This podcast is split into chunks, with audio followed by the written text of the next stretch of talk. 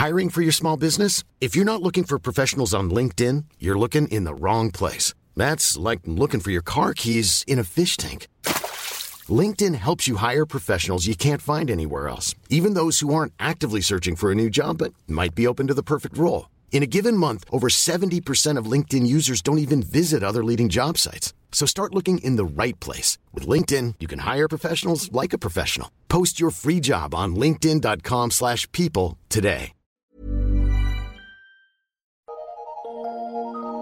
Eu sou Mário Persona e essas são as respostas que eu dei aos que me perguntaram sobre a Bíblia. Você escreveu perguntando por que algumas Bíblias teriam sido mutiladas. Uau! Uh, existem diferentes tipos de tradução, uh, técnicas inclusive de tradução. Existe a tradução literal, existe a versão, a interpretação, a paráfrase, etc. Uma tradução da Bíblia não é literal, porque você precisa, o tradutor precisa mesclar alguma interpretação e fazer a transposição de alguns termos para que tenha algum significado milhares de anos depois do texto original ter sido criado.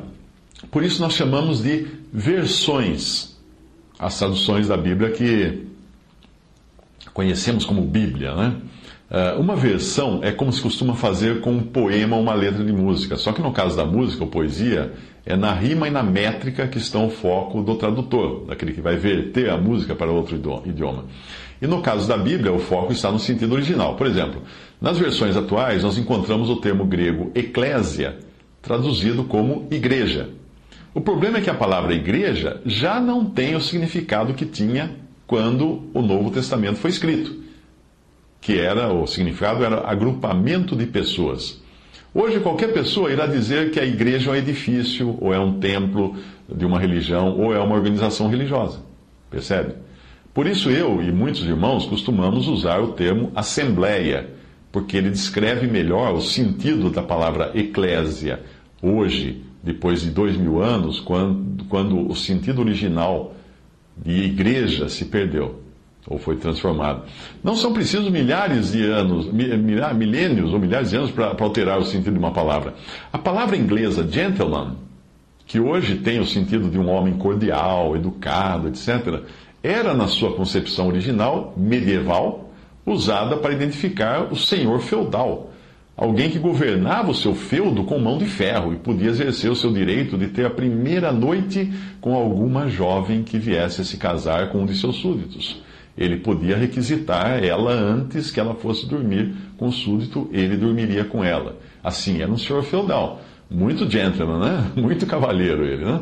Uh, por isso a, a, palavra muda ao longo dos tempos, a palavra muda o significado, uma, uma determinada palavra, um termo uma tradução literal da Bíblia, palavra a palavra, nem sempre seria inteligível dentro do vocabulário que hoje nós utilizamos. Por isso, os melhores tradutores procuraram criar versões em que a palavra permaneça a mesma sempre que possível. Uma das melhores versões em inglês é a King James, em português é a Almeida Corrigida Fiel. E as duas usam os mesmos manuscritos originais usados tanto na King James como na, na na Almeida, João Ferreira de Almeida, corrigida fiel. Dependendo da edição, você encontra nelas algumas palavras ou frases inteiras em itálico. Por que essas palavras estão em itálico? É para indicar que aquilo não existe no original, só foi acrescentado para dar sentido à sentença. Você encontra algumas traduções da Bíblia palavra a palavra em inglês. Geralmente elas são usadas para estudo, como a Bíblia uh, chamada de Young Portanto, o melhor é escolher uma versão que esteja o mais próximo possível do texto original, o que já elimina versões como a Bíblia Viva, por exemplo, que não serve para nada porque é uma paráfrase nem perca seu tempo lendo. A Bíblia na linguagem de hoje, que é péssima, porque eh, para fazer essa versão, eles escolheram um limite de vocabulário, não sei quantas palavras, não podia passar desse limite. Então, qualquer palavra que não existisse nesse vocabulário, teriam que usar outra, que pode dizer uma coisa completamente diferente. Fuja da Bíblia na linguagem de hoje. Ambas são péssimas. No primeiro caso, os tradutores da Bíblia Viva se preocuparam apenas em passar a ideia que eles captaram do texto o que acaba transformando a tradução numa interpretação. No segundo caso, existia, como eu falei, um número limite de palavras que deveria ser usado no vocabulário destino, ou seja, a versão final só poderia ter as palavras mais usadas por pessoas com um baixo grau de alfabetização ou um vocabulário pobre. Você já pensou se fizessem isso com os grandes poemas da literatura universal? Ou, se até, ou até mesmo com o hino nacional brasileiro. Imagina, imagina tra transformar um hino nacional brasileiro no hino nacional brasileiro na linguagem de hoje. Tente reescrever esse hino nacional de um modo que as pessoas menos alfabetizadas entendam, e você terá de trocar as palavras como plácidas, retumbante, fúlgidos, penhor, vívido, resplandece, impávido, colosso, esplêndido, fulguras, florão, garrida, lábaro, flâmula, clava, etc. Você teria que trocar essas palavras para um, um vocabulário popular. Imagina, não daria para cantar o mesmo hino nacional. Mas não pense que termina aí. Você terá ainda que explicar a, a pessoas com dificuldade para entender a linguagem figurada, no caso de, de transpor o hino nacional para uma linguagem de hoje, você vai ter que explicar o que é berço esplêndido. Porque não é uma caminha de bebê, não é? O que são risonhos lindos campos? Não é capim sorrindo. E verde louro, o que é? É um papagaio? Não, não é um papagaio. E também a imagem do cruzeiro resplandece. Isso não é a garantia de que o time mineiro irá ser campeão. Percebe o problema de, de, você transformar alguma coisa na linguagem de hoje? Tente depois cantar com a sua nova letra e você terá uma ideia do que é ler a Bíblia numa versão da linguagem de hoje ou da Bíblia viva. Agora entra em cena outra questão que é basicamente a origem da sua dúvida. Por que em algumas versões existem trechos que faltam em outras versões? Bem, a razão está nos manuscritos originais que foram escolhidos, principalmente para o Novo Testamento. Mas eu, quando, eu, quando eu digo originais, eu estou me referindo a cópias de cópias de cópias, porque não temos mais os, os originais escritos pelo punho dos apóstolos. Por quê? A Bíblia não explica isso, mas eu tenho um palpite. Uh, quando Moisés ordenou, Deus ordenou a Moisés que fizesse uma serpente de bronze, para que todo aquele que olhasse para a serpente era curado das picadas da serpente, Deus ordenou aquela serpente. Você vai encontrar bem adiante no livro, nos livros do Antigo Testamento a serpente voltar e, e aparece um rei destruindo aquela serpente porque ela se tornou um ídolo do povo de Israel. Então, qualquer coisa, mesmo aquilo que Deus ordena, pode se transformar em ídolo. Talvez os textos, se existissem os textos hoje, originais, escritos do próprio punho dos apóstolos, esses teriam se transformado em objetos de adoração, tipo santo sudário, pedacinho da cruz que tem por aí, relíquias, né, que a gente ouve falar no catolicismo.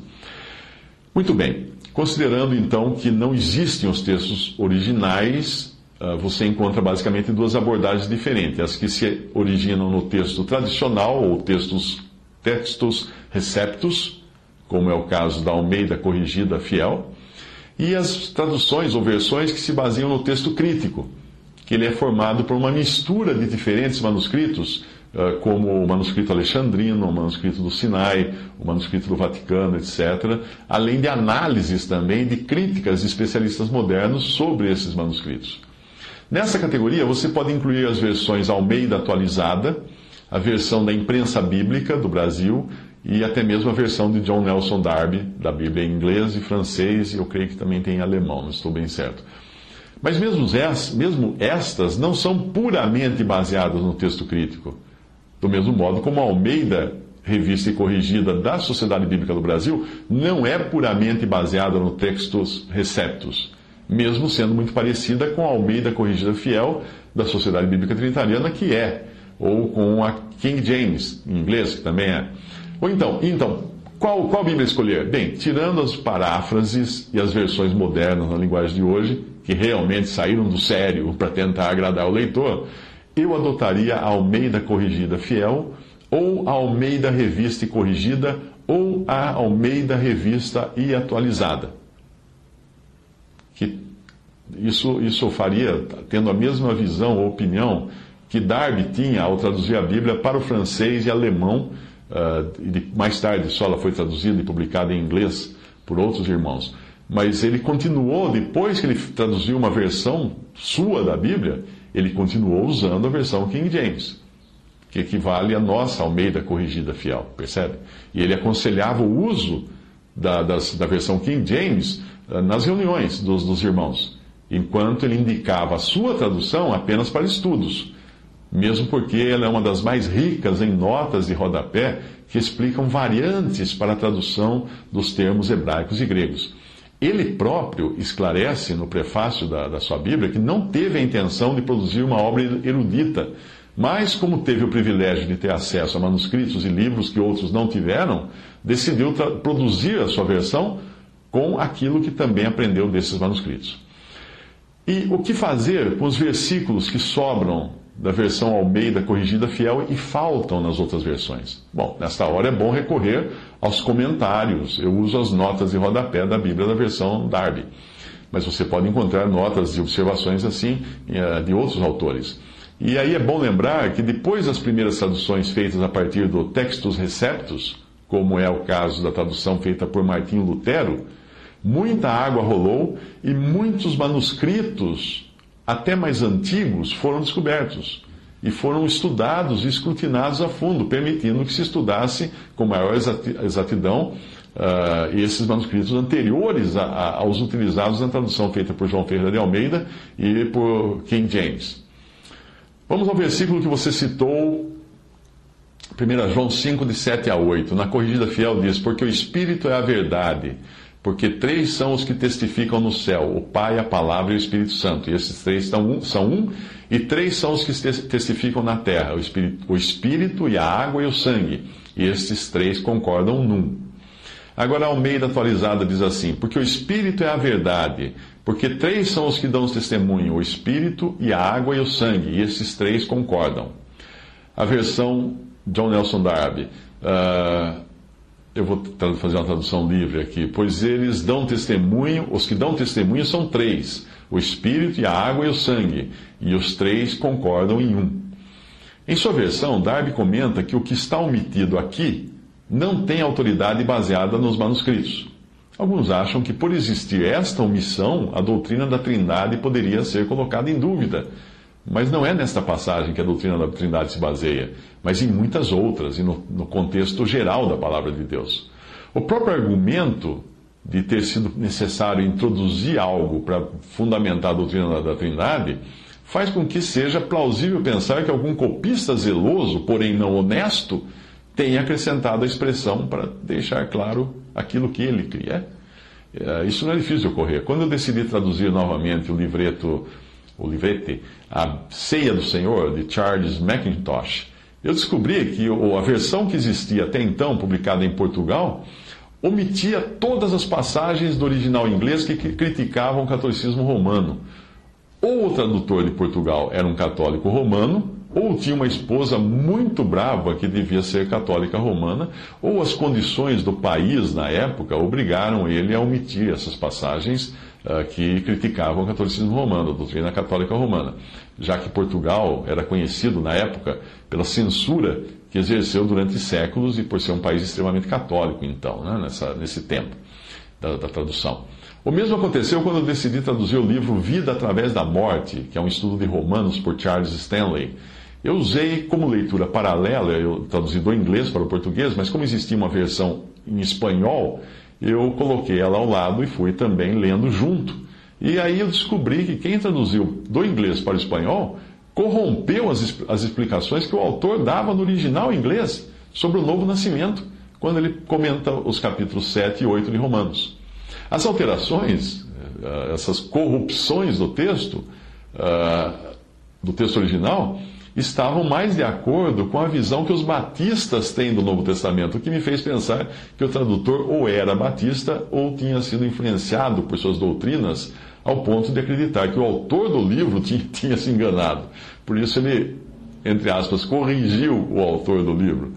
Isso um, profissional, um, um, tradutor profissional não faria isso, jamais. Ele colocaria, se ele, se ele não entendeu um trecho, alguma coisa, ele coloca uma nota, mas ele nunca pode eu sou tradutor, eu nunca posso mexer num texto, eu traduzo textos, sempre traduzi textos de empresas também, livros acadêmicos, e uma coisa que não se faz é mexer no texto. É você, se não concordar com o texto, ou encontrar uma outra explicação, você pode até pôr uma nota, como nota do tradutor, por isso que existe aquele N do T.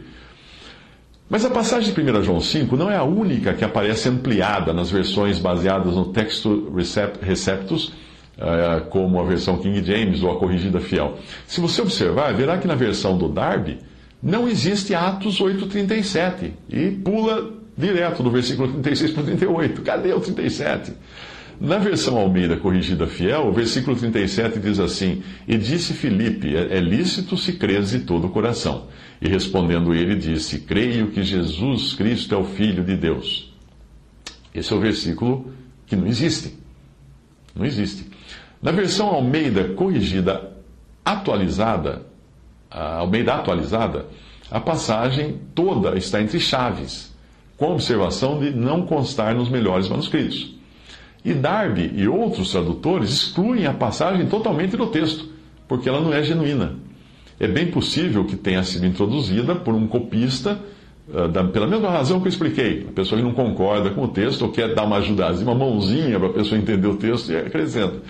Se algum fanático defensor da versão Almeida Corrigida Fiel estiver ouvindo isso, a essa altura ele já deve estar com os cabelos da nuca eriçados e louco de vontade de fazer uma parte para dizer que qualquer tradução que não siga o textus receptus é do diabo.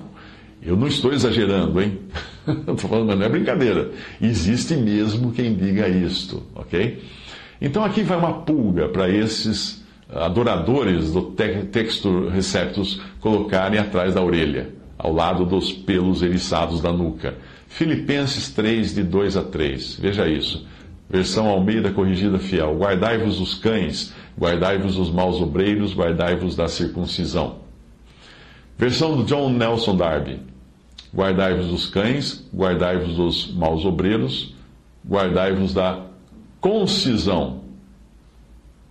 Cuidado com os cães, cuidado com os maus obreiros, cuidado com a concisão. Que concisão? Lá no outro falava circuncisão, no texto os receptos.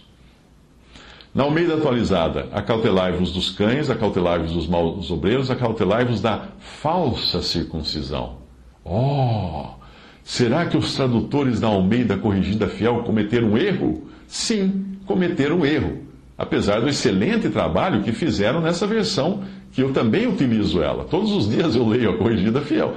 Eles perderam o passo aqui ao traduzirem catatome no grego, que significa concisão, como se fosse peritome, no grego, que significa circuncisão. Circuncisão era o que os judeus faziam com os filhos, cortando e extraindo, arrancando a carne do prepúcio, do pênis dos filhos. Concisão era meramente cortar a pele, era uma mutilação sem tirar a pele fora, a carne fora. Isto faz toda a diferença e faz todo sentido no texto se nós lembrarmos que a carne para nada aproveita. João capítulo, uh, Romano, João capítulo 6 ou Romanos capítulo 6. E que a passagem segue dizendo, porque a circuncisão somos nós que servimos a Deus em espírito e nos gloriamos em Jesus Cristo e não confiamos na carne.